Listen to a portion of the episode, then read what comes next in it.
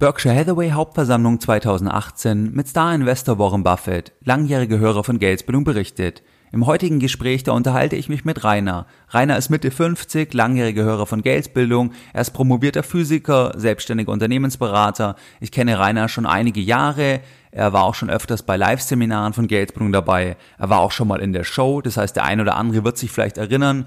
Rainer war als Interviewgast dabei bei Geldbildung im Podcast und zwar in der Folge Nummer 182. Und im heutigen Gespräch, da sprechen wir über Berkshire Hathaway, über die Hauptversammlung. Rainer war selbst in den USA, Rainer war als Aktionär bei der Hauptversammlung dabei. Er beschreibt aus erster Hand den Ablauf der Hauptversammlung, wie hat er das Ganze wahrgenommen? Was ist auch der Unterschied zu einer normalen Hauptversammlung, in Anführungszeichen, zu einer deutschen Hauptversammlung beispielsweise? Dann sprechen wir auch darüber, wie kannst du an der Hauptversammlung teilnehmen? Welche Anteilsklassen gibt es überhaupt von Berkshire Hathaway? Dann was für Kosten fallen an, wenn man das Ganze machen möchte? Dann sprechen wir auch darüber, wie die Performance eigentlich war von Berkshire Hathaway. Wir sprechen über den letzten Quartalsverlust, also erstes Quartal 2018. Was hat Warren Buffett dazu gesagt? Und dann vergleichen wir das Ganze. Was hat eigentlich die deutsche Presse darüber geschrieben? Und über viele weitere spannende Punkte sprechen wir. Rainer berichtet auch nochmal von seiner aktuellen Anlagestrategie. Das heißt, vor einem Jahr hat er schon mal erzählt, wie er persönlich sein Geld anlegt. Aber heute gibt's nochmal ein Update für euch und er spricht auch darüber, wie bereitet er sich auf den nächsten Crash vor, wie geht er auch mit dem Thema um, wenn es zur Rente hingeht. Das heißt, verändert er hier seine Allokation oder wie geht er das ganze Thema an? Das heißt, es ist wirklich eine vollgepackte Episode, ein vollgepacktes Gespräch. Ich wünsche dir viel Spaß bei der heutigen Podcast-Folge. Herzlich willkommen bei Geldbildung, der wöchentliche Finanzpodcast zu Themen rund um Börse und Kapitalmarkt. Erst die Bildung über Geld ermöglicht die Bildung von Geld. Es begrüßt dich der Moderator Stefan Obersteller. Herzlich willkommen bei Geldbildung. Schön, dass du dabei bist. Jeden Sonntag erhalten mehrere tausend clevere Geldbilder meinen wöchentlichen Geldbildung Newsletter. Bereits seit mehreren Jahren, seit 2014 und pünktlich versendet wie ein Schweizer Uhrwerk jeden Sonntag. In dem wöchentlichen Geldbildung Newsletter, da erfährst du weitere Informationen, die dich, deine Geldbildung und vor allem dein Depot wirklich weiterbringen. Und diese Informationen findest du nicht im Podcast und auch nicht auf meiner Webseite. In den letzten Jahren sprachen wir beispielsweise, das passt zur heutigen Podcast-Folge, über neuere Investments von Warren Buffett. Wir sprachen über das Thema Bargeldbeschränkung, Bargeldobergrenze, über das Bewertungslevel, über ETF-Sparpläne, über die neue Fondsbesteuerung, die seit 2018 gilt und über viele weitere spannende Themen. Wenn du hier noch nicht dabei bist, dann schließe dich uns gerne an und das kannst du machen, indem du jetzt auf www.geldbildung.de gehst und dich direkt auf der Startseite mit deiner E-Mail-Adresse für den kostenfreien Geldbildung Newsletter einträgst. Ganz wichtig, nach der Eintragung musst du deine E-Mail-Adresse noch einmal bestätigen und erst dann bist du dabei und ich darf dich offiziell anschreiben und du hältst jeden Sonntag noch mehr kostenfreie Geldbildung direkt in dein E-Mail-Postfach. Ferner ist mir wichtig, wenn dir die Informationen keinen Mehrwert liefern, dann trage dich bitte unbedingt aus. Das kannst du ganz einfach tun, indem du am Ende jeder E-Mail auf einen Link klickst. Den findest du ganz unten von jeder E-Mail, die du am Sonntag erhältst. Und da klickst du einfach drauf und dann kannst du dich auch wieder austragen, weil ich möchte explizit nur Menschen erreichen, jeden Sonntag, die auch wirklich Interesse an diesen Informationen haben. Wir starten jetzt direkt in das spannende Hörerinterview mit Rainer. Ja, Rainer, herzlich willkommen bei Geldbildung. Schön, dass ein zweites Interview wieder bei dir zu Hause klappt. Unser letztes Hörerinterview, vielleicht erinnert sich der ein oder andere Hörer noch, das war die Nummer 182. Das Gespräch liegt mittlerweile schon ein Jahr zurück. Also ein Jahr später sitzen wir heute nochmal zusammen. Vielleicht kannst du dich jetzt trotzdem noch mal ganz kurz für die Hörer vorstellen. Vielleicht hat nicht mehr jeder genau das im Kopf von der alten Folge. Mhm, sehr gern, Stefan. Ja, ich freue mich auch, dass du, dass du wieder da bist, dass wir nochmal äh, reden und bin mir sicher, dass wir auch wieder ein interessantes Gespräch zusammenkriegen. Ja, ganz kurz, ich äh, heiße Rainer, bin 56 Jahre, äh, bin verheiratet, habe vier erwachsene Kinder zwischen 18 und 27 Jahren, bin freiberuflich als Unternehmensberater tätig seit ungefähr drei Jahren, macht viel Spaß, läuft wunderbar, tolle Sache. Ja, und war davor ähm, äh, habe ich zwei Sachen eigentlich im Wesentlichen gemacht, nämlich Beratung, einmal bei, bei, bei McKinsey in der externen Beratung, dann in, in der internen Beratung bei einem großen DAX-Konzern und hatte dann auch in zwei äh, DAX-Konzernen verschiedenste äh, Linienpositionen, äh, Führungspositionen äh, tätig. Ja, wunderbar. Dann haben die Hörer nochmal ein Gefühl, wer heute ja. mein, der Gesprächspartner ist, wer, ähm, wer der Hörer ist, der sich jetzt hier mit der Stimme offenbart. Und unser Anlass oder das Stichwort der heutigen Podcast-Folge ist ja ein bisschen das Thema Warren Buffett, das Thema Hauptversammlung, das Thema Berkshire Hathaway, was die Beteiligungsgesellschaft von Warren Buffett ist, weil du hast eine USA-Reise gemacht, jetzt im Rahmen der, oder mit kombiniert mit, der, mit dem Besuch der Hauptversammlung, die war ja im Mai 2018. Vielleicht kannst du mal zum Einstieg sagen, wie hast du die Hauptversammlung von Berkshire Hathaway erlebt und ähm, was war vielleicht auch der Anlass für dich, dort hinzugehen? Du hast es ja verknüpft mit, mit einer Reise und so weiter. Ja. Aber ich glaube, das war dir auch wichtig, da persönlich mal dabei zu sein. Ja, ja, genau. Also das äh, Ganze war am Ende des Tages eine dreiwöchige USA-Reise. Das heißt also Berkshire äh, Hathaway Hauptversammlung war ein Höhepunkt der Reise, ein ganz klares äh, Ziel. Und meine Frau war dabei, wir haben daneben noch ein paar andere Sachen gemacht, also war in Summe ein, ein toller Urlaub. Aber wie gesagt, der Besuch der Hauptversammlung von Berkshire Hathaway war eigentlich ein ganz, ganz äh, wesentlicher äh, Punkt.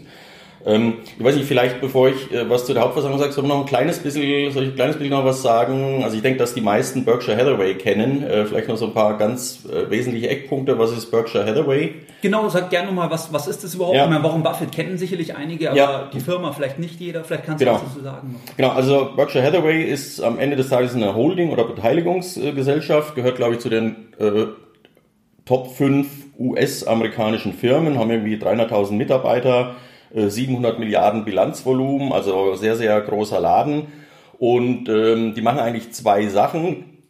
Die haben auf der einen Seite circa 80 oder 90 Firmen im Portfolio, die zu 100 Prozent in Berkshire Hathaway konsolidiert sind. Das heißt, die denen gehören. Das ist sozusagen das eine äh, Standbein. Und das andere ist eben, dass die äh, sozusagen wie du und ich und wie die anderen Zuhörer dann eben auch noch Minderheitsbeteiligungen an Aktiengesellschaften haben. Nur mit mehr Prozent. Ja, wahrscheinlich ein paar mehr äh, als du und ich. Also Beispiel, die sind jetzt glaube ich mit 5% äh, in Apple investiert, ähm, 10% Coca-Cola. Also das sind schon richtige Hausnummern. Ja. Und ich glaube, also 5% von Apple sind, der größte Aktionär, glaube sind grob 50 Milliarden ja. Äh, Euro oder Dollar, äh, völlig egal. Ja, also riesengroßer Laden, sehr stark diversifiziert, alle möglichen Industrien. Naja, und geleitet wird das Ding eben von, von Warren Buffett zusammen mit seinem Kompagnon äh, Charlie Munger. Und ja, ich glaube, also die meisten werden die, werden die beiden kennen, schon mal gehört haben, gelten ja als die Investorenlegenden schlechthin. Äh, natürlich auch zu Recht, wenn man sich über 50 Jahre die Performance von ja. Berkshire Hathaway anguckt. Ja, und äh, diese Hauptversammlung die da immer Anfang Mai in Omaha am Hauptsitz von Berkshire Hathaway stattfindet. Die hat ja einen ziemlich legendären Ruf. Also das ist, Spitzname ist so ein bisschen äh, ähm, Woodstock des Kapi äh, Kapitalismus. Und es ist halt echt ganz anders als so eine ganz normale Hauptversammlung. Und ich wollte mir das einfach mal aus der Nähe angucken. Ja, deswegen bin ich froh, dass wir heute darüber sprechen können, damit ja. auch noch viele tausend andere jetzt mal einen, einen Live-Eindruck bekommen ja, mit deiner ja, Schilderung okay, das ist jetzt vielleicht mal als Rahmendaten, was Berkshire Hathaway ist. Und ähm, vielleicht kannst du sagen, wie war denn die Hauptversammlung? Du hattest mir im Vorgespräch erzählt, wann du dort warst, wann es ja. losgegangen ist. Das war ja Samstag, der 5.5. Ja. 2018, jetzt in diesem Jahr die Hauptversammlung. Vielleicht kannst du mal sagen, wann warst du da dort? Ja. Wann war der Einlass? Wie lief das dann ab und so weiter? Ja, also äh, eigentlich ist das Ganze, ich sag mal, mindestens ein Drei-Tages-Event. Also Samstag ist der eigentliche Tag der Hauptversammlung, ähm, die im Wesentlichen, und das ist schon ein Unterschied zu der normalen sonstigen Hauptversammlung, sind sieben Stunden Fragen und Antworten an Warren Buffett und Charlie Munger. Also das ist schon was ganz, ganz, ganz äh, anderes. Ähm, aber noch ein bisschen zum Umfeld. Also das Ganze geht eigentlich am Freitag äh, damit los, äh, dass man sich da akkreditiert. Das heißt, du weißt halt nach, dass du, dass du Aktionär bist, kriegst dann dein, dein Umhängeschild, äh, die, die Eintrittskarte. Und an dem Freitag findet in diesem Convention Center äh, dort auch schon eine, ja, ich sag mal, eine große Messe statt. Also eine Ausstellungs- und Verkaufsmesse von, von vielen der Firmen, die Berkshire Hathaway äh, gehören und an denen die beteiligt sind. Ja, also da kannst du dir, äh, weiß ich nicht, Motorboote, Camping, Campmobile angucken. Es gibt Eis zu kaufen, Süßigkeiten, Coca-Cola natürlich. Ähm, alles Mögliche, was die im Portfolio haben. Und das ist eigentlich auch schon eine, eine tolle Sache. Da laufen dann eben tausende Aktionäre da durch. Sind die da auch schon vor Ort, die beiden, oder, oder nicht? Ähm, also sagen wir so, ich habe sie nicht gesehen. Ja, ähm, da steht so ein ähm, am Coca-Cola-Stand steht so ein lebensgroßer Pappaufsteller von Warren Buffett rum und dann macht dann natürlich jeder äh, Fake-Bilder mit, mit sich selber und Warren Buffett drauf äh, in der Hoffnung, dass das die Freunde zu Hause nicht merken, aber Sehr bei gut. mir haben sie alle gleich gesagt, ah ja, toll, Pappaufsteller. Ja. ja. genau. Äh, das ist eigentlich im Wesentlichen der Freitag. Ja, dann ist am Samstag das eigentliche Event. Und das ist so, also die Zahlen sind so, da sind, äh, das ist irgendwie die größte Halle da in, in, in Omaha. Omaha. Äh, die wird einmal im Jahr voll und das ist eben zu dieser, zu dieser Hauptversammlung. Und da kommen 42.000 Aktionäre waren das äh, dieses Jahr, die sich das Ganze angucken. Und ja, diese Menge äußert sich dann dadurch, dass wenn du einen guten Platz haben willst, musst du früh da sein. Ja, Wann warst du da? Äh, ich war mit meiner Frau um 2.30 Uhr in der also Früh Nacht, da. Genau, ja. Nachts, ja, ja, genau. Um 7 Uhr, um 7 Uhr werden die, äh, die Tore geöffnet. Das heißt, wir haben dann 2.30 bis 7 sind viereinhalb Stunden, äh, haben wir dann da angestanden. Das war aber auch ähm, ganz lustig. Ich meine, man steht ja nicht allein da, da sind andere Leute, da kommt man sehr schnell äh, ins Gespräch. Waren da schon Leute dort, wo ihr um 2.30 Uhr? Da waren ganz wenige da. Also wir waren an der Tür, an der Tür waren vielleicht 50 Leute, 50 Leute vor uns. Dann, war, dann saßt ihr ganz, dann seid ihr ganz vorne gesessen. Wir oder? haben relativ gute Plätze gekriegt, ja, ja. Also wir standen da zum Beispiel, also Kollegen von dir, Kolja Barkhorn war da, Jonathan Neuschiller, kennt vielleicht auch ja. der ein oder andere äh, Zuhörer, auch Podcast, YouTube-Kollegen, war ganz lustig, mit äh, denen zu quatschen. Naja, und dann um bis 7 Uhr hat sich das Ganze natürlich sehr, sehr, sehr, sehr gefüllt. Dann gehen da die Türen auf. Dann geht's nochmal äh, durch die Sicherheitskontrolle, also wie am, wie am Flughafen. Und da werden wirklich, also die Massen quetschen von hinten, da wird gedrückt und dann wird hinter der Sicherheitskontrolle wird gerannt. Ich meine, wir waren zum ersten Mal da, wir sind dann einfach der Meute nachgerannt. Da, Selbsterklärend dann, oder? Selbsterklärend, genau. durch die, durch die äh, durch die Gänge da in die, in die Halle rein, haben dann auch einen guten Platz äh, gekriegt. Naja, und dann füllt sich das Ding so langsam und dann geht's, und das ist auch schon eine, eine, eine Besonderheit und ein Erlebnis, um 8.30 Uhr, also bevor dann Warren und Charlie auf die Bühne gehen, gibt's erst eine halbe Stunde lang so einen Film, der, also das ist dann der Hauptversammlungsfilm, der da jedes Jahr gedreht wird. Und das sind zum einen mal so, ich sag mal, die neuesten Werbeclips der beteiligten Firmen, äh, dabei, die dann auch ganz lustig sind. Und dann melden sich auch immer irgendwelche Hollywood-Größen, um ja. da irgendwie so einen 5-Minuten-Clip mit, mit Warren Buffett zu drehen. Wer war da zum Beispiel? Da war jetzt äh, Arnold Schwarzenegger okay, äh, war dabei, ja, der hat dann irgendwie so einen martialischen Militärtypen gespielt, der da den Warren Buffett da zu Liegestützen äh, zwingt und ihn da aus der Puste bringen will. Also alles sehr, sehr, sehr, sehr lustig gemacht und ähm, ja, er erzählt dann auch, also die, diese Hollywood-Größen, das sind natürlich Leute, die normalerweise ziemlich teuer sind Absolut. und große, große Gagen nehmen. Die machen das auch als, aus Spaß an der, an der Freude, ja. Gut, da haben sie ja auch, da bringt es ihnen auch was, weil Buffett ja auch positiv konnotiert ist, plus klar. Reichweite, wobei das jetzt klar. beim Schwarzenegger natürlich irrelevant ist. Ja, wobei man auch sagen muss, also die Dinger, ich will jetzt nicht lügen, aber ich glaube, das ist so, ähm, diese Filme findest du nicht auf YouTube. Ja. Also die achten da drauf, dass du das wirklich nur zu sehen kriegst, wenn du da in der, in der Halle sitzt. Also das macht schon auch irgendwie besonders. Naja, dann geht es um 9 Uhr los. Äh, dann kommen Warren und Charlie auf die Bühne, setzen sich hin, begrüßen kurz. Ähm, diesmal hat der Warren Buffett äh, angefangen zu erzählen, hat also ein bisschen Kindheit erzählt, sein erstes Investment, bla bla bla. Und hat dann eben auch nochmal anhand von ein paar Zahlen betont, wie lohnend es ist, langfristig zu investieren. Ja, hat dann auch irgendwie ein Beispiel gemacht, wenn man 1942 10 äh, Dollar genommen hätte, in die US-Industrie investiert, wie viel Geld das heute wäre. Also macht damit ein bisschen den Boden. Ähm, hat dann sozusagen auch als offiziellen Teil der Hauptversammlung hat er dann das Quartalsergebnis ähm, vorgestellt. Äh, da kommen wir, glaube ich, an anderer Stelle nochmal drauf, weil das dieses Jahr also auch so ein bisschen eine Besonderheit war, wegen irgendwelcher neuen Berichtsregeln. Und ja, dann geht's los.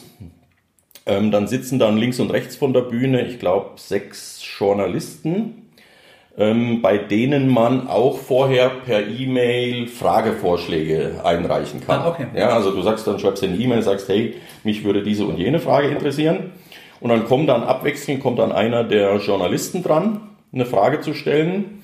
Und die nächste Frage kann dann live von einem Aktionär gestellt werden. Aber die muss nicht vorher irgendwie einem anderen gesagt werden zur Überprüfung, dass die zugelassen wird. Nee, nee, nee, nee, nee. Das ist alles, alles spontan. Ja. Also äh, die, äh, der Buffett oder Manga, die kennen vorher diese Fragen ja. auch gar nicht. Ja, die äh, hat er auch irgendwie gesagt, gibt es ein Interview, die sagen, die rehearsen nicht vorher.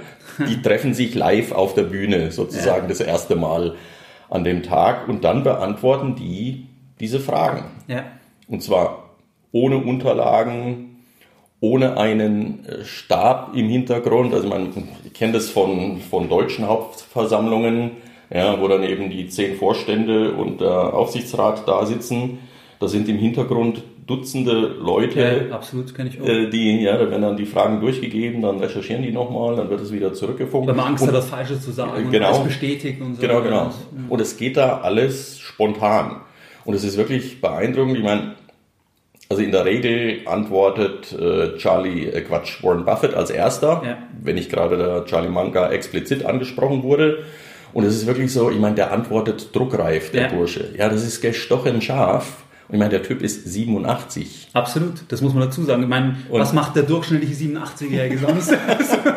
und, und ich meine, er ist ja der Jungspund von den beiden. Äh, Charlie Manga ist 94. Ja, ist Wahnsinn. Ja, und der sitzt dann da, auch super cool, mit seinen äh, dicken äh, Brillengläsern. Sitzt er da sehen. Haben die einen Anzug? Da. Die haben aber keinen Anzug an, glaube ich, oder? Äh, doch, ich glaube, die haben einen Anzug an. Ja, ja, ja, ja. Und der, der Charlie Munger, der futtert da die ganze Zeit Kekse. Wenn er dann die nächste Schachtel aufmacht, dann riesen Krach in der Halle, weil er das direkt vor dem äh, Mikrofon da seine Zellophanfolie aufreißt. Und der Buffett Cola, oder? Ich meine, er trinkt da so viel. Die, die trinken beide Cola, ja. Genau, ja. Also ich glaube, der Buffett trinkt irgendwie Cherry Coke und der andere trinkt äh, das normale Zeugs. Ich verlinke auch für die Zuhörer eine Dokumentation über Warren Buffett, was sehr interessant ist. Da kann ein, also kann ich auch empfehlen. Ja. Bemerkungen. Okay, das, also dann essen die ja Kekse, trinken Cola, antworten spontan, ohne ja. Beraterstab. Ja. Da haben wir ja schon mal einige Unterschiede, weil dazu kommen ja auch noch was bei der normalen HV, wie es da aussieht.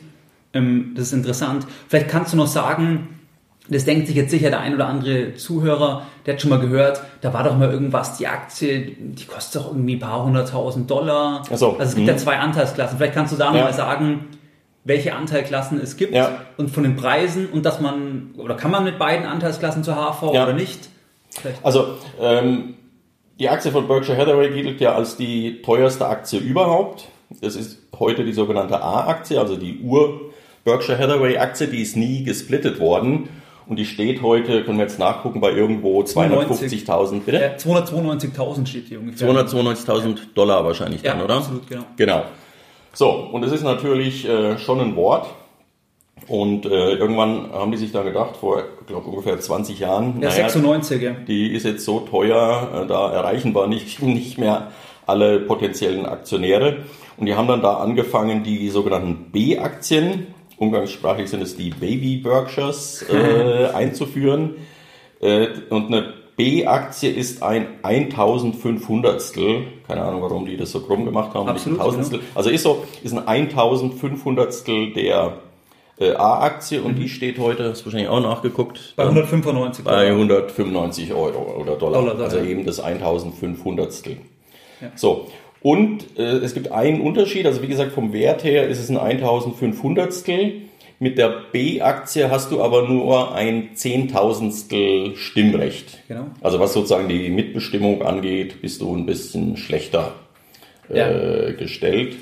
Aber ansonsten, also wenn du eine B-Aktie hast, dann kannst du zur Hauptversammlung gehen. Wie es ja bei deutschen Aktien auch der Fall ist, genau. auch auf einer Aktie. Genau. Und es war, da gibt es auch, habe ich irgendwo gelesen, ich habe so ein Buch mitgebracht, wo äh, Teilnehmer berichten, die halt schon öfters auf der Hauptversammlung waren. Und da war wohl mal vor einigen Jahren, kam da auch eine ältere Dame ganz schüchtern ans Mikrofon und hat gesagt, oh, Herr Buffett, ich habe aber nur eine einzige B-Aktie. Darf ich jetzt wirklich, wirklich auch eine Frage an Sie stellen? Und dann musste Warren Buffett auch ganz cool beantworten, hat er gesagt, wissen Sie was? Sie und ich zusammen, uns beiden gehört die Hälfte von Berkshire Hathaway. Stellen Sie mal ruhig Ihre Frage. Das ist dann ein Beispiel, warum der Durchschnitt nicht immer besonders sinnvoll ist. Also genau. in dem Sinne, ja. es ist ein, einer mit, ähm, mit 0 Euro Vermögen im Raum und dann kommt Warren Buffett ja. und dann haben im Durchschnitt beide 40 Milliarden oder genau. 35. in der Tat. Ja. Äh, interessant und vielleicht noch, also Warren Buffett hält 38 Prozent der A-Klasse-Aktien. Mhm. Also ist da wirklich ein, ein, großer, also als Eigentümer, weil wir später noch zu den Unterschieden kommen. Ja. Das ist vielleicht jetzt als Information für die Hörer. Aber ja, dann ist es interessant. Und wenn jetzt ein Hörer die B-Aktien kauft, also die B-Aktien kann man ja normal, kann man eingeben, Berkshire Hathaway B-Aktien, ja. verlinkt es auch in den Show Notes entsprechend. Dann kann man die ISIN, damit kann man natürlich die Aktie auch entsprechend kaufen, wenn man das möchte, wenn man von der Firma überzeugt ist oder wenn man einfach die Hauptversammlung gehen möchte. Wie läuft es dann ab? Wenn jemand jetzt die Aktie kauft oder sagt, er möchte auf die Hauptversammlung, wie kann er sich anmelden beispielsweise? Kannst du das vielleicht noch erzählen? Ja, das ist eigentlich, Entschuldigung, eigentlich völlig unkompliziert. Also man muss sagen, es gibt einen Unterschied, das ist mir in dem Zusammenhang aufgefallen. Also ich habe ein paar deutsche Aktien im Depot und dann kriege ich da dann typischerweise, die Hörer kennen das, kriegst du dann irgendwie die Einladung per Post oder per E-Mail, je nachdem wie du da registriert bist und wirst eingeladen äh, zur Hauptversammlung. Und als ich dann damals den Gedanken hatte, oh, wir gehen mal nach Berkshire, ist mir aufgefallen, Herr ich kriege da eigentlich keine Einladung. Ja? Und dann ist mir aufgefallen, das ist auch bei den ganzen anderen ausländischen Aktien so. Und mein Verständnis ist, das liegt daran, dass sozusagen die ausländische Firma dich gar nicht individuell als Aktionär ja. kennt, ja. sondern die wissen nur, in Deutschland haben wir so und so viele Aktionäre mit so und so viel Aktien. Die können dich und, gar nicht direkt anschreiben. Und die können mich ja. gar nicht direkt äh, anschreiben. Ja, das ist aber dann trotzdem, also zumindest bei Berkshire war das jetzt sehr, sehr unkompliziert. Ähm, also du musst an dem Freitag, wo du dich anmeldest, musst du sozusagen einen Nachweis dabei haben, äh, dass du Aktionär bist. Und ich habe das, also meine Berkshire-Aktien liegen bei der Indiba beispielsweise. Ich habe mich bei denen gemeldet, habe gesagt, bla bla bla, würde da gern hingehen, wie schaut denn das aus? Und letzten Endes haben mir die dann eine Bescheinigung äh, ausgestellt, dass ich so und so viele Aktien zu dem Datum äh, besitze und dass die bis zum Tag der Hauptversammlung auch gesperrt sind. Ah, okay. Ja, das heißt, ich hätte die nicht äh, verkaufen können. Und äh, diesen Schrieb äh, äh, zeigt man dann den Damen da am Empfang und dann ist das Thema geregelt. Das macht man am Freitag, dann, dann wird man akkreditiert und dann genau. kann man am Samstag dann genau. Und ich glaube, also selbst wenn du da mit deinem Handy hingehst und hältst denen einen Depotauszug da vor die Nase, das, das, das würde auch gehen. Also das ist, das ist ganz unkompliziert. Ja, wir hatten auch ein bisschen Bedenken, und dann fliegst du dahin und dann sagen die Edge Badge zählt nicht und du kommst nicht rein. Also muss man überhaupt keine Bedenken haben. Okay, jetzt hat jeder Hörer ein Gefühl, was, äh, was da zu tun gibt, falls man das machen möchte, weil da hatten wir letztes Jahr, glaube ich, auch drüber gesprochen oder an anderer Stelle mal, dass man ja zwangsläufig, auch wenn man ihnen beiden ein langes Leben wünscht, nicht noch zu lange warten sollte. Also man sollte ja irgendwann demnächst dann machen. Ja. ja. Und wenn jetzt ein Hörer sagt, er möchte ähm, nur wegen der Hauptversammlung, du hast es ja verbunden, wobei die Hauptversammlung auch ein wichtiger Bestandteil war, so wie ja. ich verstanden habe, aber du hast ja mit einer äh, Rundreise oder anderen Sachen verbunden was würdest du sagen, was sind die Mindestkosten, die jemand hat, wenn er sagt, ich will einfach zu der Hauptversammlung, sprich, ich kaufe mir eine Aktie, von, also eine B-Aktie, 200 Dollar beispielsweise jetzt ungefähr und halt dann die Reise. Was würdest du sagen, was sind ungefähr für Kosten, die für den Hörer anfallen? Ja, also das ist eigentlich einigermaßen äh, übersichtlich. Also ich glaube, also meine, du brauchst ein Flugticket. Mein Flugticket äh, nonstop München, Chicago hat glaube ich 630 Euro gekostet. Ähm, man kann auch nach Omaha fliegen, da muss man mal umsteigen. Also schätze ich mal, das wäre in der in der ähnlichen Größenordnung. Aber nehmen wir mal an, du fliegst nach Chicago, wie gesagt 630 Euro. Äh, dann nimmst du vielleicht einen Mietwagen, um nach äh, um nach Omaha zu kommen. Mietwagen sind günstig in den USA, kosten ich glaube 35 Euro haben wir am Tag äh, gezahlt. Ähm, jetzt sagen wir, du machst da nur ein einwöchiges äh, Event draus. Ja, man kann natürlich um einen Tag hinfliegen und, und, zwei Tage später wieder heim, aber ich glaube, das, das macht dann keinen Spaß. Ja. Ähm, also wenn wir mal sagen, eine Woche, äh, dann brauchst du eine Woche einen Mietwagen, dann kostet der vielleicht 350 350 äh, Euro mit Benzin, da wären wir bei ungefähr 1000. Plus Unterkunft. Dann brauchst du noch eine Unterkunft. Das kannst du natürlich auch beliebig gestalten. Ja, du kannst in ein Sterne Motel gehen oder in ein fünf Sterne äh. Wir haben jetzt, glaube ich, im Schnitt 100, äh, 100 Euro pro Nacht bezahlt. Ja. ja. wenn du das zu zweit machst, sind es 50 mal 7. Also dicker Absolut Daumen Euro, mit, mit 1300 Euro ja. bist du, glaube ich, dabei. Was okay. essen musst du auch noch, aber das musst du auch zu Hause. Eben, das also das ist eigentlich einigermaßen überschaubar. Ja. Ja, und wenn natürlich einer sagt, oh, ich habe nur eine Berkshire-Aktie, das lohnt sich ja gar nicht, weil dann steigt die äh, von 190 auf 200 äh, Dollar in einem Jahr, dann habe ich äh, 10 Dollar verdient und 1200 verbraten. Okay, also mit einer Aktie würden wir es nicht machen, aber Boah, es geht ja ums Event, oder? Das Ganze, es geht um das Event, ja. Und das muss man auch klar sagen, also man kann sich auch die sieben Stunden Hauptversammlung ähm, entweder auf YouTube als, als Video ansehen, beziehungsweise das wird auch seit drei Jahren, wird das live äh, übertragen, aber das ist halt nicht das gleiche wie, ja. wie live dabei sein. Ja, ich meine, du gehst auch in, in ein Konzert, um eine Band oder ein Orchester zu sehen, das ist auch was anderes, als zu Hause die CD aufzulegen. Also der ganze Spirit, ja. das ganze Drumherum, ähm, das hat schon was. Genau, wo wir sagen drumherum, ich hatte, glaube ich, den Freitag erklärt und den Samstag. Äh, der Sonntag gehört eigentlich auch noch dazu. Äh, eine der eine der Firmen, die zu Berkshire gehören, ist ein, ist ein großer Juwelier. Ich vergesse mal den Namen. Borsheims äh, werden sie, glaube ich, ausgesprochen. Ähm, der hat da eben in Omaha ein, ein riesengroßes äh, Juweliergeschäft. Da ist dann an dem Sonntag auch, kannst du mit Aktionärsrabatt da Uhren und, und Schmuck und solches Zeug kaufen. Und dann stehen draußen Zelte, da ist eine große Party, ja, da gibt's gibt's Buffet und Cocktails und, und alles, alles umsonst, schöne Feier. Äh, ganz witzig, also ich bin wie gesagt 56. Ich musste da per Ausweis äh, nachweisen, dass ich Alkohol trinken darf. das ist doch schmeichelnd. Und dann, und dann, kriegst du dann ein, ein, ein, blaues Bändchen um den Arm und darfst dir dann auch ein Bier ja. mit Alkohol abholen. Gut, wobei die da viel strenger sind. Ja, ja, klar. Also ich war auch mal ein, paar, ein zwei Monate in Boston und da, also da wollen sie es ja immer und vor allem die Amerikaner zumindest jetzt die arbeiten ja dann mit neuen Methoden. Das heißt, die passen ja. sich ja auch dann da an, dass halt die dann teilweise andere Ausweise und so weiter haben, ja. weil, ähm, weil das ja so streng ist, aber grundsätzlich ja nicht schlecht. Aber interessant, das Programm ist ja wirklich dann breiter. Genau. vielleicht ist jetzt auch eine gute Überleitung zum nächsten Entschuldigung, Punkt. Stefan, wenn ich eins, eins ergänzen darf. Also ein, ein Highlight ist da wohl auch, also an diesem Sonntag findet da, ähm, spielt Warren Buffett Tischtennis. Tischtennis und Bridge. Ich glaube, Bridge spielt er dann gegen Bill Gates und Tischtennis, da hatten sie irgendwie den Welt- oder Europameister da. Äh, das haben wir uns aber nicht angeguckt, weil wir da einfach nicht auch wieder fünf Stunden äh, anstehen wollten, um da vorne dabei zu sein.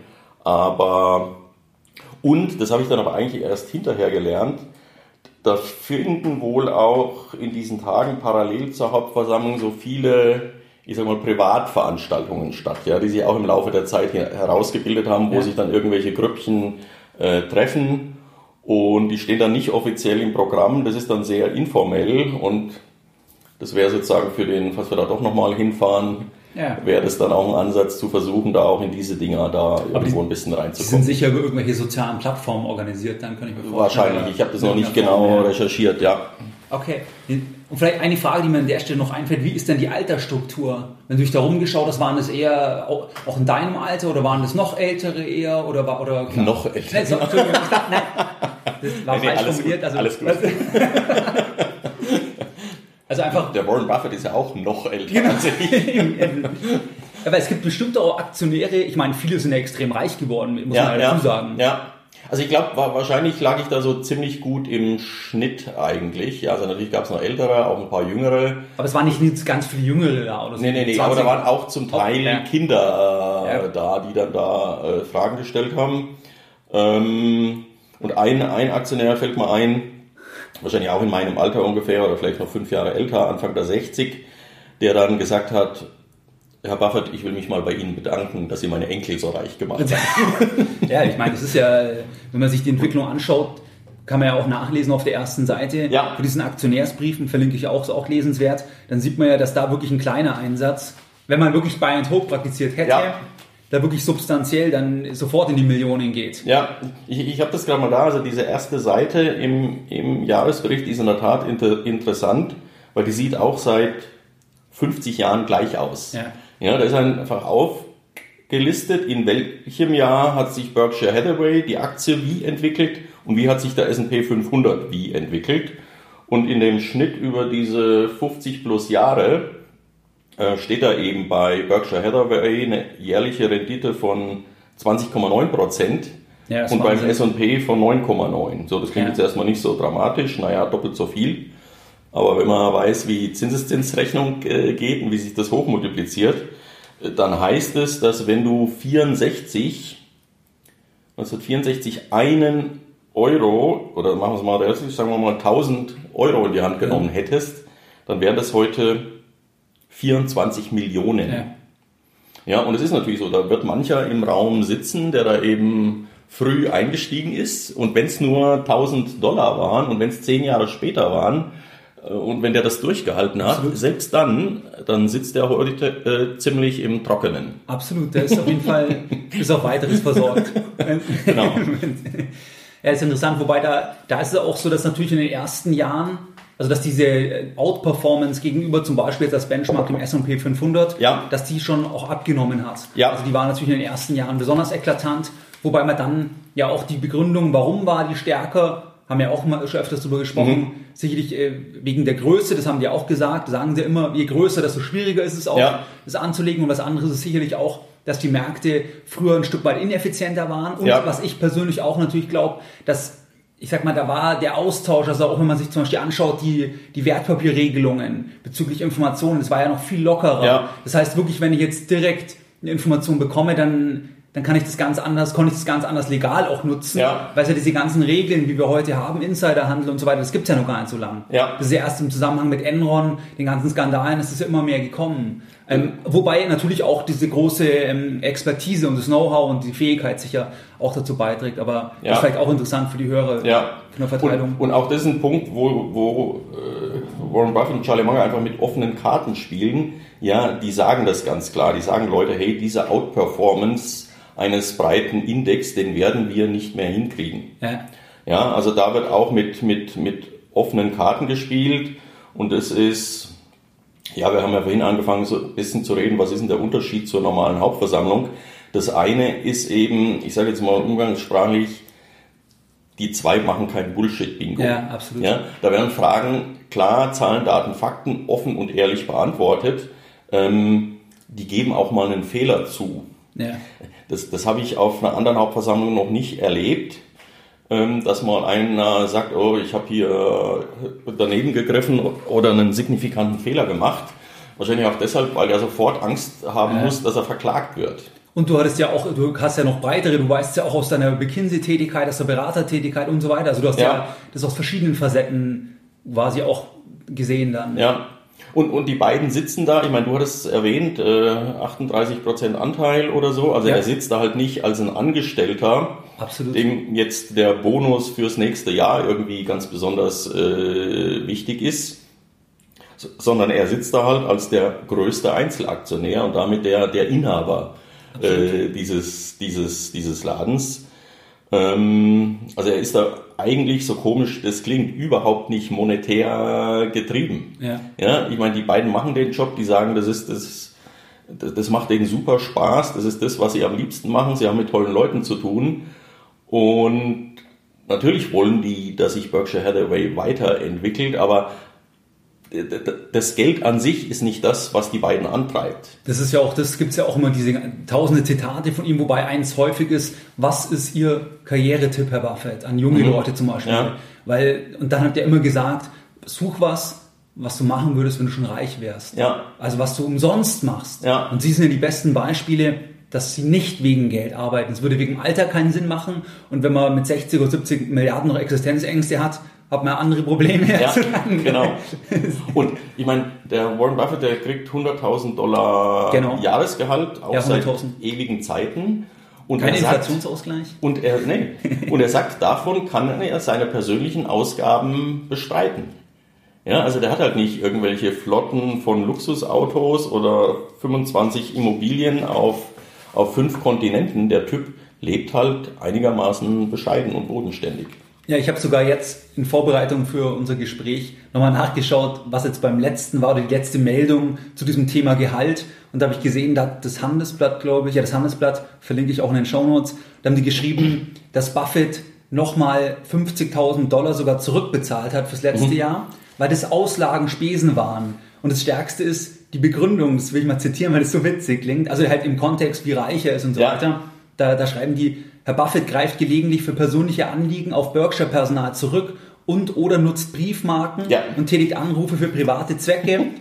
heißt es in der Mitteilung an die Aufsicht. Also das war die Erklärung, warum er 50.000 Dollar zurückbezahlt hat, was ja skurril klingt im Kontext zum Beispiel, dass er so reich ist und wenn man es vergleicht mit privaten Firmen, mit DAX-Konzernen, wenn man da die Spesenregelungen und so weiter anschaut, also ja. dass er quasi sogar bei, bei lächerlichen, für ihn lächerlichen 50.000 ähm, das ist irgendwie dann ja irgendwie ganz witzig, irgendwie ja, eine Art. Ich glaube, und es ist für ihn einfach eine Frage der, der Ehre, das sozusagen ganz offen und, ja. und ehrlich äh, zu machen.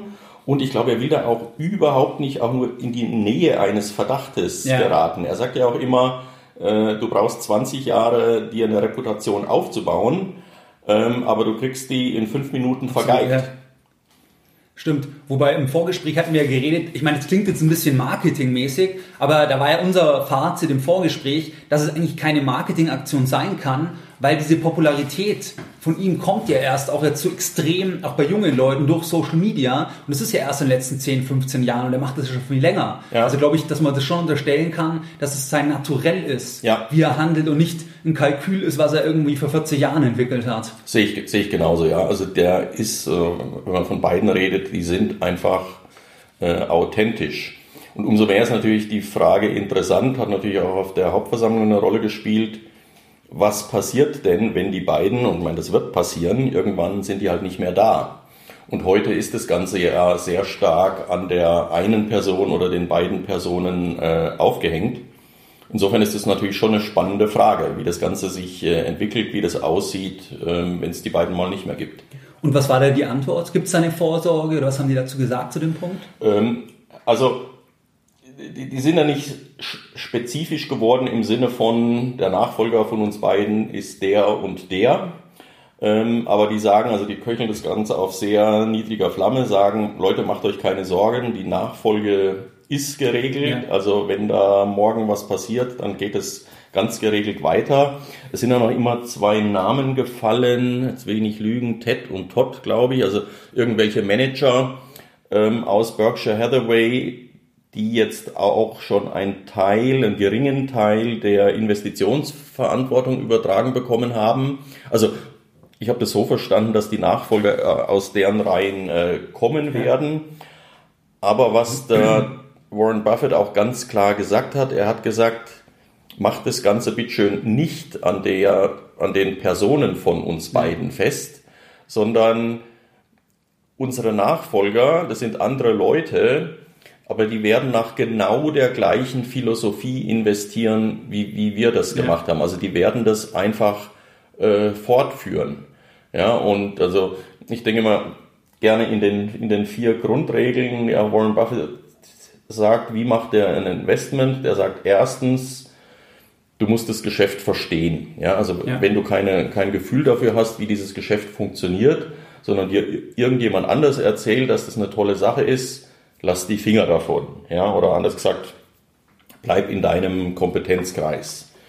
Äh, zweite Regel ist, dass er sagt, das Ding muss irgendwie einen Burggraben haben, der einigermaßen stabil ist. Ja, also irgendwie einen Wettbewerbsvorteil, der nicht in Gefahr ist, morgen wegzubrechen.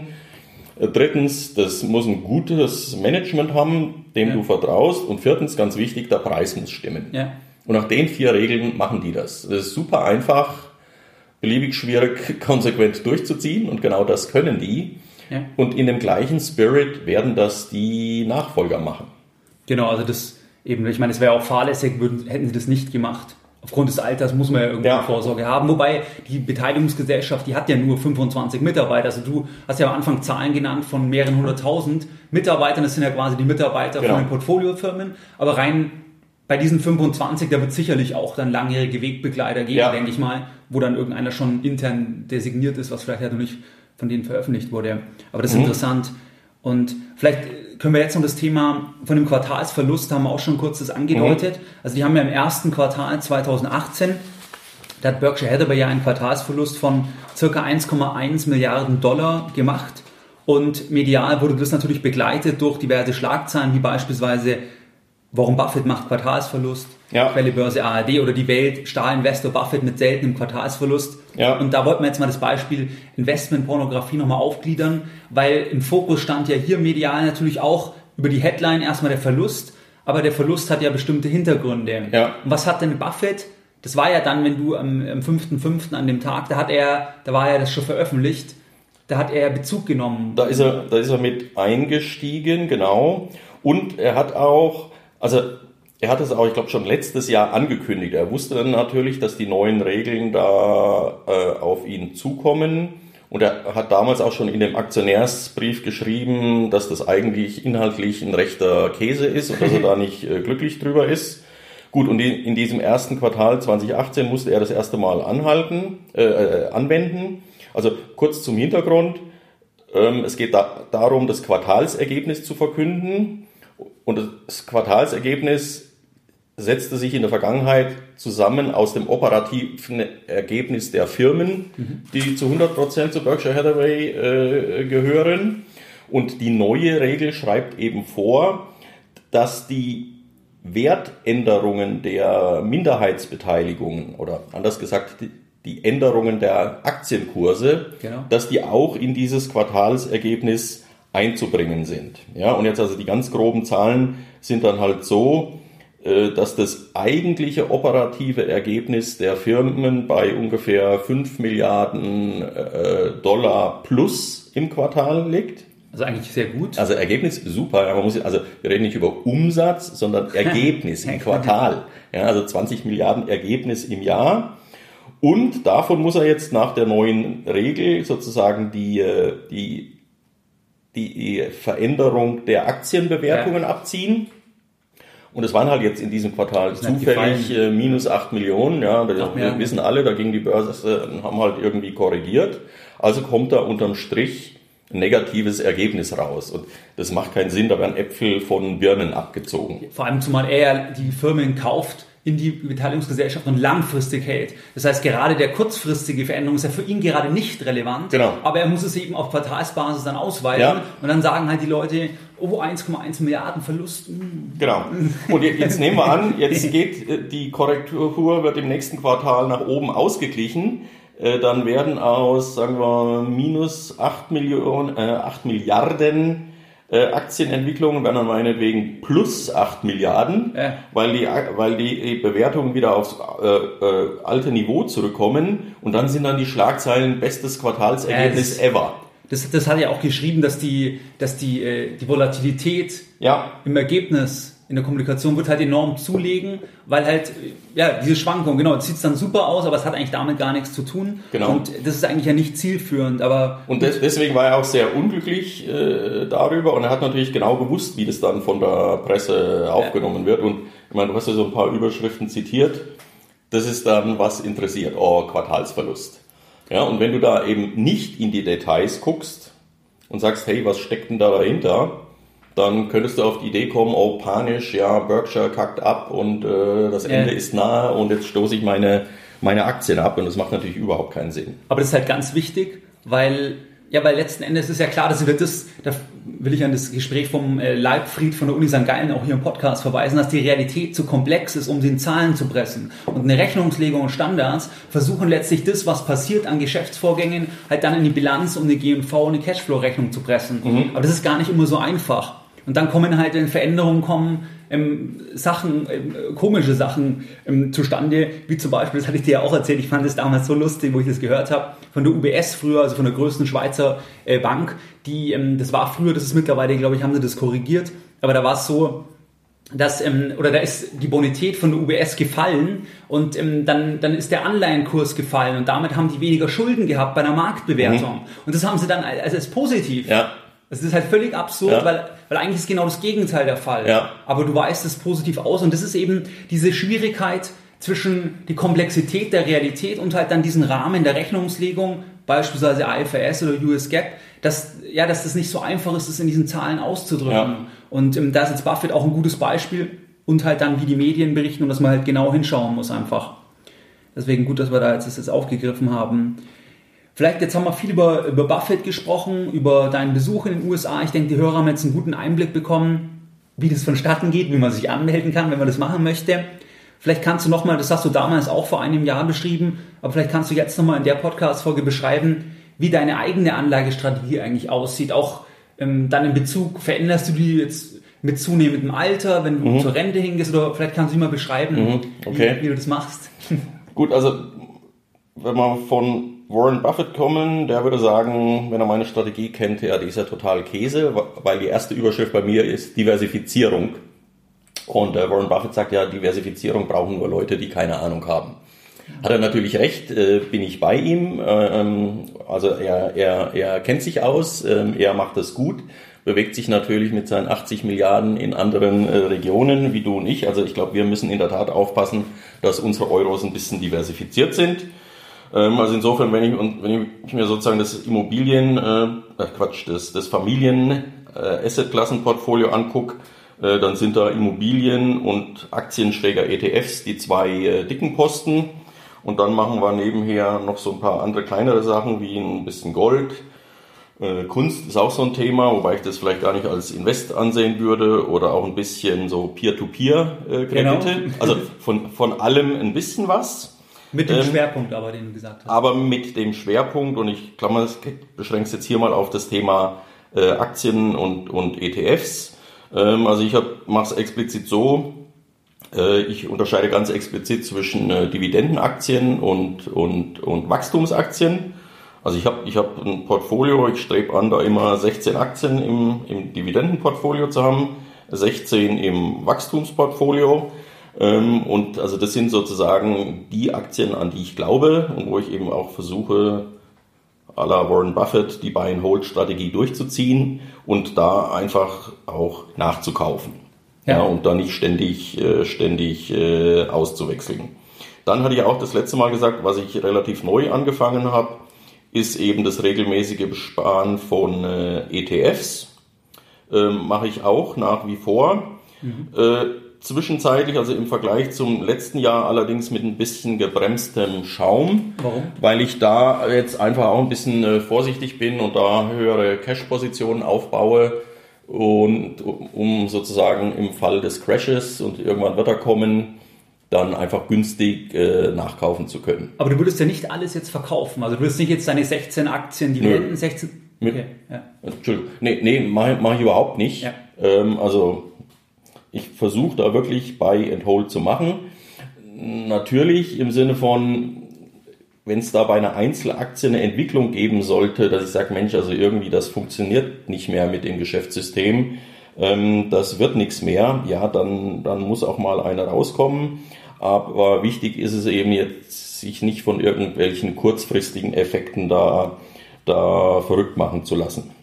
Okay, also das Aktienportfolio letztlich sagen wir mal, 32 Aktien, ähm, Dividendenwachstum in etwa und dann noch zusätzlich halt das ETF-Portfolio, wo ja. man auf breite Indizes setzt. Genau, das da eigentlich auch gemischt. Also in dem ETF-Portfolio habe ich zum einen ein paar ETFs drin, die, wie du sagst, also sozusagen die Welt breit abbilden.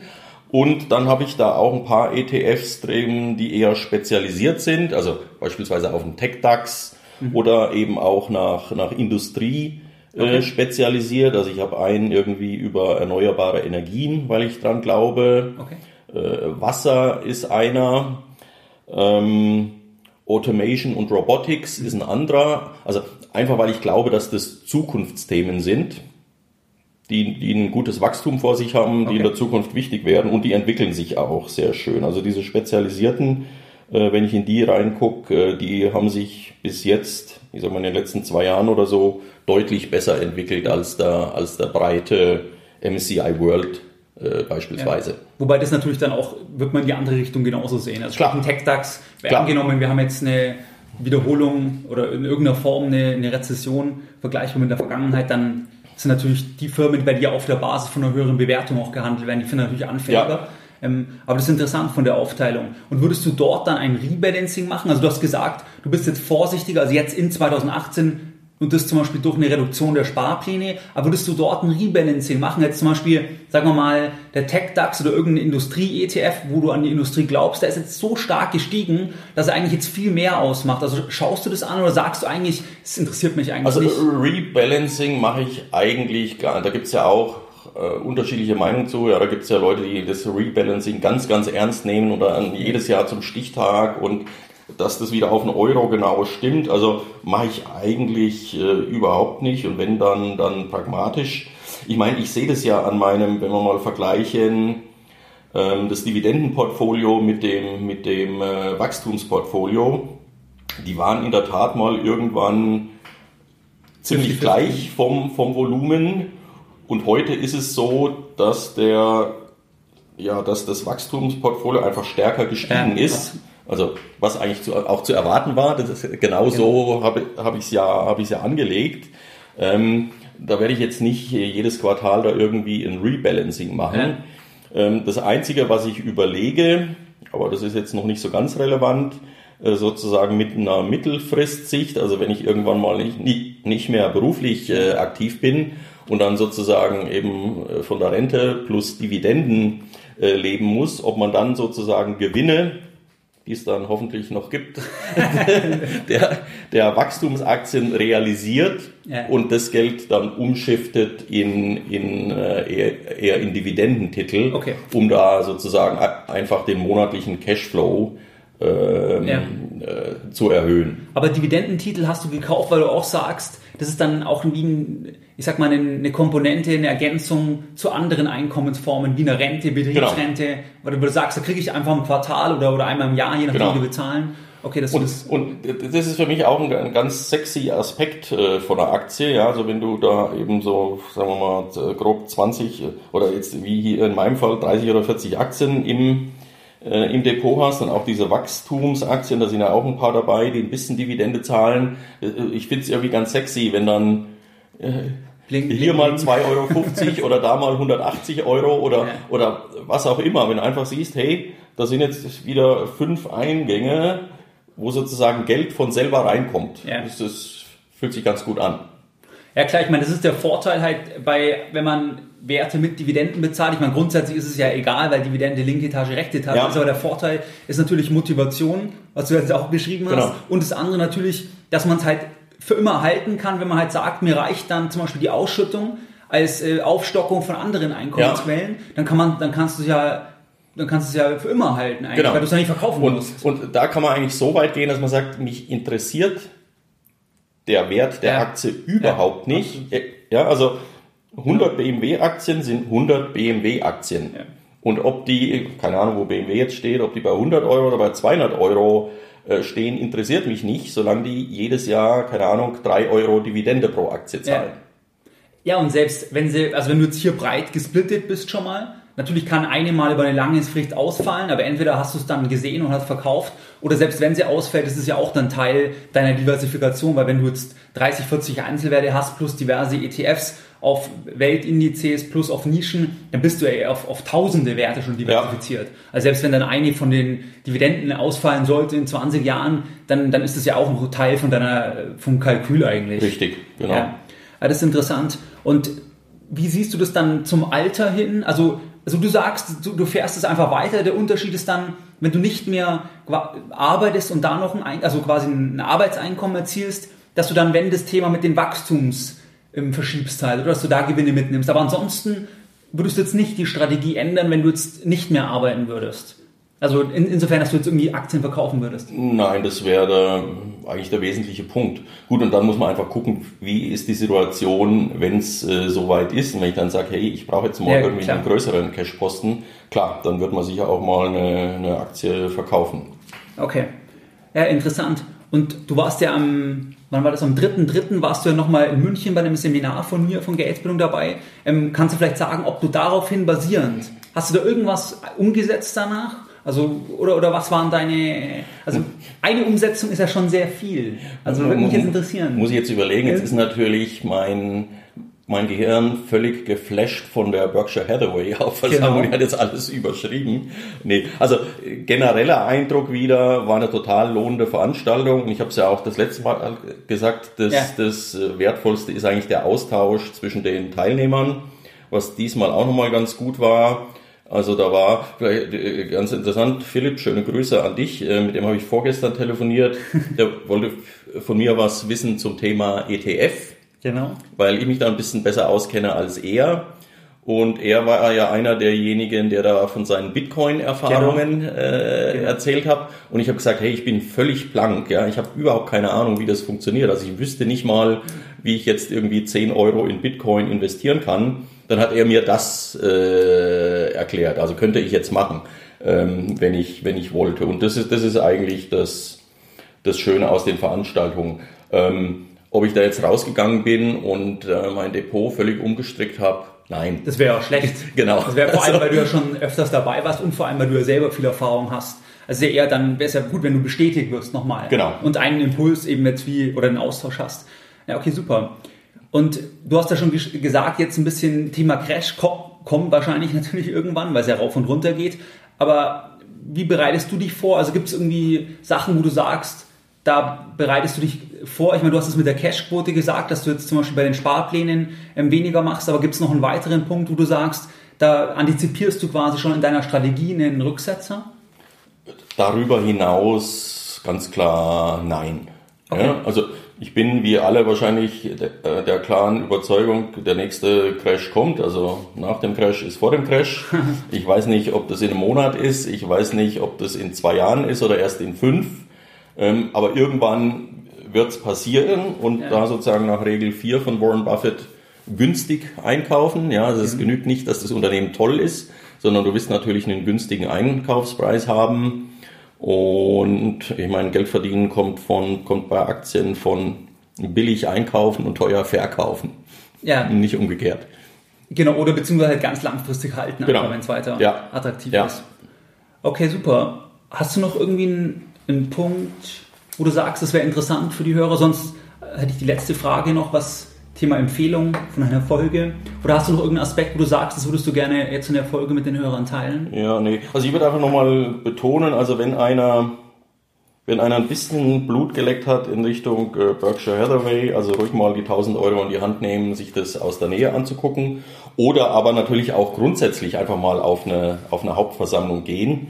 Ähm, Warren Buffett sagt ja auch immer, äh, wenn du eine Aktie kaufst, das ist nicht irgendwie ein anonymes äh, Ticker-Symbol, sondern er wird es immer von der Denke her machen, als ob er die ganze Firma kauft. Ja. Ja? Und einfach mal auf irgendeine Hauptversammlung zu gehen, mal, mal das Management äh, live anzugucken. Ja, wir haben es vielleicht ein bisschen zu schwarz-weiß dargestellt, so nach dem Motto, eine Berkshire Hathaway Hauptversammlung ist super und alle anderen sind ja überhaupt nicht toll, äh, ist natürlich ein bisschen übertrieben. Aber ich glaube, es ist immer gut, sich mal live ein Bild zu machen äh, von, dem, von dem Management, ähm, was die da so erzählen. Also kann ich, kann ich eigentlich nur empfehlen. Und ansonsten, ja, also Buy and Hold ist die richtige Strategie. Die Punkte 1 bis 4 von Warren Buffett. Ich versuche sie konsequent umzusetzen. Das ist übrigens ein Thema, Entschuldigung, wenn ich da nochmal kurz ja, komme. Also Punkt 1 ist ja, kauf eine Aktie dann, wenn du das Geschäftssystem, wenn du die Firma verstehst. Ähm, da, da habe ich mir jetzt auch vorgenommen, darauf sowohl mein, mein Dividenden- als auch mein Wachstumsportfolio nochmal durchzugucken und zu sagen, könnte ich wirklich zu jeder dieser Aktien leicht verständlich zu äh, erklären, wie funktioniert denn der Laden? Und ich glaube, da würde ich wahrscheinlich noch zwei, drei äh, Karteileichen finden, wo ich sage, naja, die sind da halt drin, weil ich irgendwas gelesen habe, dass das angeblich toll ist und wo ich eigentlich nicht so genau erklären könnte, wie das funktioniert. Und da würde ich dann vielleicht auch nochmal zwei oder drei Positionen rausschmeißen und durch andere ersetzen. Und wie siehst du die Diskrepanz? Weil Buffett sagt ja auch, dass also dass er Privatanlegern rein passives Investieren empfiehlt. Wie siehst du das, die Diskrepanz zwischen zum Beispiel, okay, man, man beschäftigt sich mit, Value Investing oder wie Buffett das konkret aus seiner Sicht sieht und sucht sich Einzelwerte versus, dass natürlich trotzdem das auch Buffett bestätigt, was ja auch so ist, dass auf lange Sicht es unwahrscheinlich ist, dass ein Privatanleger quasi den Benchmark outperformt, auch ja. wenn Buffett jetzt als Investor das gezeigt hat, aber das ist ja einer von Millionen über den Zeitraum. Ähm, der das geschafft hat auf die lange Frist. Also wie siehst du hier den Widerspruch, dass, dass eigentlich ja Buffett sagt, passiv anlegen, aber, aber quasi man natürlich trotzdem jetzt, auch weil du ja aktiver bist, also weil du, du im Thema ja wirklich auch ähm, selber drin steckst und dir das Spaß macht, wie siehst du den Widerspruch für dich selber, dass passiv investieren eigentlich Buffett auch empfiehlt, aber andererseits einem das auch Spaß macht, Einzelwerte auszusuchen. Ja. Wie, wie beantwortest du das für dich? Also äh, bin ich ganz ehrlich, rein rational gesehen ist das, was ich hier mache, viel zu kompliziert. Und, ja? ja? Ist so. Also ich würde nicht davon ausgehen, dass ich so eine Performance wie Berkshire Hathaway hinlege, also dass ich dann in zehn Jahren feststelle, äh, dass ich den DAX oder den MSCI World oder sonst was um einen Faktor 3 outperformed habe. Ja. Es wird nicht passieren, das ist mir klar. Ja, vielleicht habe ich ein bisschen Glück und dann ist doch irgendwie ein toller Posten oder zwei dabei und dann habe ich ein Prozent Outperformance oder meinetwegen auch zwei. Okay, wunderbar. Aber ich mache es halt deswegen, weil es mir Spaß macht, mit, ja. mich mit den Firmen zu beschäftigen. Und ich sehe es in der Tat, also Beispiel, ja, ich habe ein paar Starbucks-Aktien äh, im Depot, weil ich an diese äh, Firma glaube. Und jedes Mal, wenn wir an einem Starbucks vorbeikommen, sage ich den Kindern, guck mal, mein, mein Laden gehört mir. ist natürlich gnadenlos übertrieben, weil ich halt 0,0000, weiß nicht wie viel, äh, 1% von dem Laden besitze. Aber äh, das ist die Denke, mit der ich an Invests rangehe. Das hast du halt bei ETFs, das ist halt abstrakter, weil du halt, genau. jetzt sagen wir mal, 1500 äh, Firmen sind im Index da hast du, du, du hast ja den, den ETF, aber du hast gar nicht den Bezug zur Firma. Ja. Ähm, aber ich finde das vielleicht auch man muss es ja nicht schwarz-weiß sehen. Also ich glaube, rational ist es halt, wenn einer sich nicht beschäftigen möchte, dann kann er rein passiv anlegen. Aber gleichzeitig jemand, der Spaß hat, beziehungsweise auch Lust hat auf die Chance, das ist ja nicht entweder oder, sondern er kann ja, ja das, wie du das ja auch in deinem Portfolio machst, kombinieren. Wenn einer sagt, genau. er möchte, er fühlt sich jetzt angesprochen, hat er Lust drauf einfach. Ja. Es ist so, also vielleicht, du hast ja irgendwann mal gesagt, was hat sich in dem letzten Jahr geändert? Also ich habe so eine Handvoll Aktien neu ins Portfolio aufgenommen. Eine, die pieke jetzt einfach mal raus, ist äh, Shake Shack. Ist wahrscheinlich gar nicht so bekannt. Ähm, also ist eine Burgerkette in USA und die haben den Anspruch sozusagen, dass die Burgers bei ihnen so schmecken, wie sie bei McDonald's auf dem Plakat aussehen. Genau. Ja, also auf dem Plakat sehen die ja ziemlich gut aus. Die Realität ähm, ist dann. Die Realität kann man sich dann streiten. Und das war eigentlich auch das erste. Also wir sind nach Chicago geflogen. Am ersten Tag habe ich geguckt, wo ist hier ein Shake Shack. Und da sind wir in äh, Shake Shack gegangen, meine Frau und ich, und haben da einen Burger äh, bestellt und Pommes und Cola.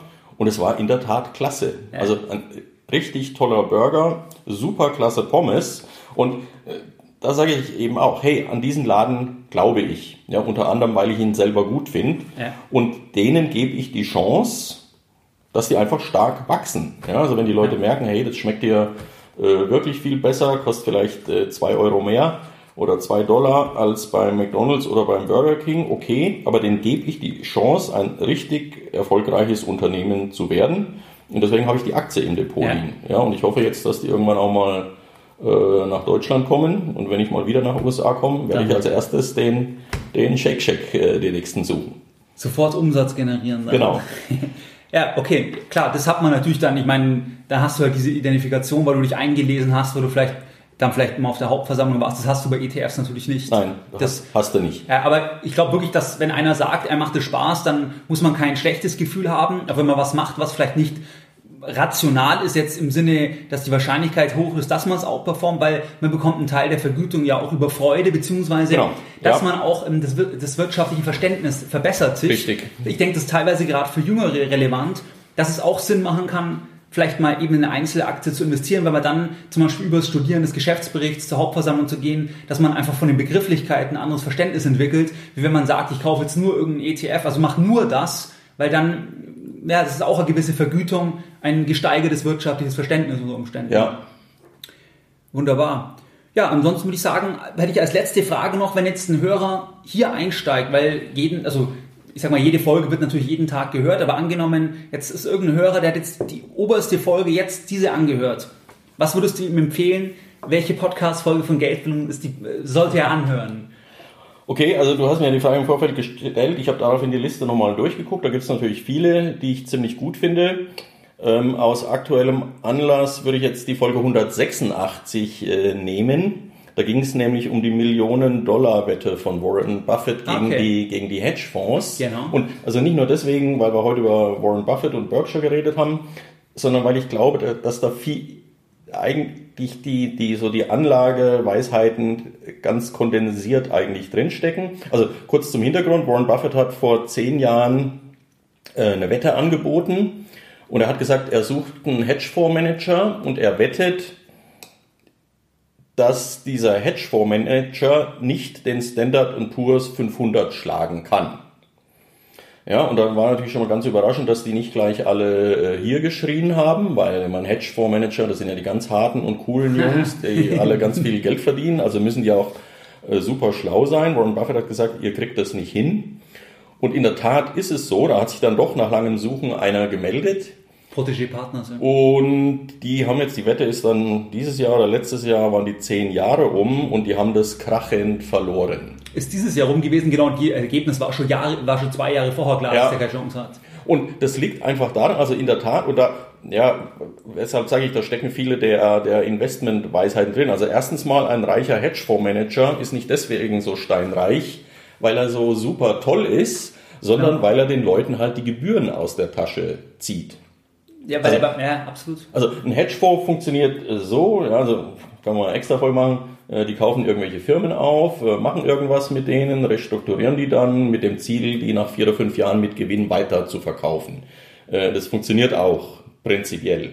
So, wenn du aber 1000 Dollar, sagen wir mal, in einen Hedgefonds investierst, dann zahlst du typisch jedes Jahr erstmal zwei, zweieinhalb Prozent Gebühren. Ja. ja. Also nicht wie beim ETF 0,2. Also das Geld ist schon mal futsch. Und dann ist die äh, Struktur meistens so, dass der Hedgefonds an deinen Gewinnen, glaube auch mit typisch 25 Prozent oder so oder, oder 50, weiß ich nicht, beteiligt ist. Also jährliche Gebühren sehr signifikant. Wenn es gut läuft, landet ein signifikanter Teil äh, des Gewinns in den Taschen des Hedgefondsmanagers. Und wenn es schlecht läuft, dann guckst du in die Röhre. Absolut vollkommen schiefe Risikoverteilung. Ähm, da, es äh, ist definitiv so. Und vor allem, was bei Hedgefonds halt besonders eklatant ist, dass die Zielgruppe, also mit 1000 geht's, also mal richten die sich ja, ja. an sehr vermögende ja. Anleger. Ja. Und das beschreibt Buffett ja auch im Geschäftsbericht, dass gerade die sehr vermögenden Anleger, also angenommen, jemand hat jetzt 50 Millionen Privatvermögen und will die allokieren, dass die natürlich ein Premium erwarten. Aber dass auch ein Hedgefondsmanager, der zum Beispiel nur ein Ticket auf eine Million Dollar annimmt, ja. bei der Vielstruktur, die die hat, dass es trotzdem besser sein kann, wenn er die eine Million Dollar einfach in S&P 500 ja. investiert hätte, wo halt auch Max Müller ja. 25 Dollar im Monat einsparen kann, was erstmal unintuitiv aus Sicht des sehr Vermögenden ist weil er ja immer dieses Premium gewöhnt ist. Ähm, deswegen, ja, ich finde die, diese, das Ergebnis, das, wie du sagst, zeigt einige Sachen. Und ähm, wenn man darauf achtet, jetzt das wäre übertragen für einen privaten, normalen Privatanleger, wäre es halt äh, ein Mischfonds, den die Sparkasse anbietet. Ja. Das ist ja auch Mist. Und da ist zwar nicht die Gebühren ganz so hoch, aber macht trotzdem im, im wenig Sinn. Ja, und die Lehre aus dem kann man wieder übersetzen. Das, was ich meine mit den Grundregeln, heißt eben, hey, nimm dein Geld selber in die Hand, überlasst es nicht vermeintlichen Experten. Also wenn du eine Herz-OP vor dir hast, solltest du das ja, idealerweise von einem super Experten machen lassen. Geldanlage muss man nicht von einem Experten machen lassen, weil am Ende des Tages gibt es die nicht. Ja, weil, weil die Zukunft kann keiner vorhersehen. Ja. Du musst dich auf ein paar Variablen konzentrieren, wie Kostenminimierung, langfristig anlegen, verschiedene Zeitpunkte oder schauen, wenn es antizyklisch ist, wenn keiner kaufen will oder wenige. Ähm, aber ja, das, das sehe ich auch so. Deswegen ja, also wenn sich eine, wenn es einer unkompliziert machen will, Leute kauft einen breiten äh, ETF mit einer günstigen Gebührenstruktur. Wenn es einer ein bisschen genauer machen will, beschäftigt euch mit den Aktien, äh, macht das, aber macht's bitte schön selber. Ja, Rainer, würde ich sagen, das ist ein perfektes Schlusswort. Dann vielen Dank für das spannende Gespräch. Danke dir, Stefan. War mir eine Ehre. Mehr Informationen zu Themen rund um Börse und Kapitalmarkt findest du unter www.geldbildung.de. Und immer daran denken, Bildung hat die beste Rendite.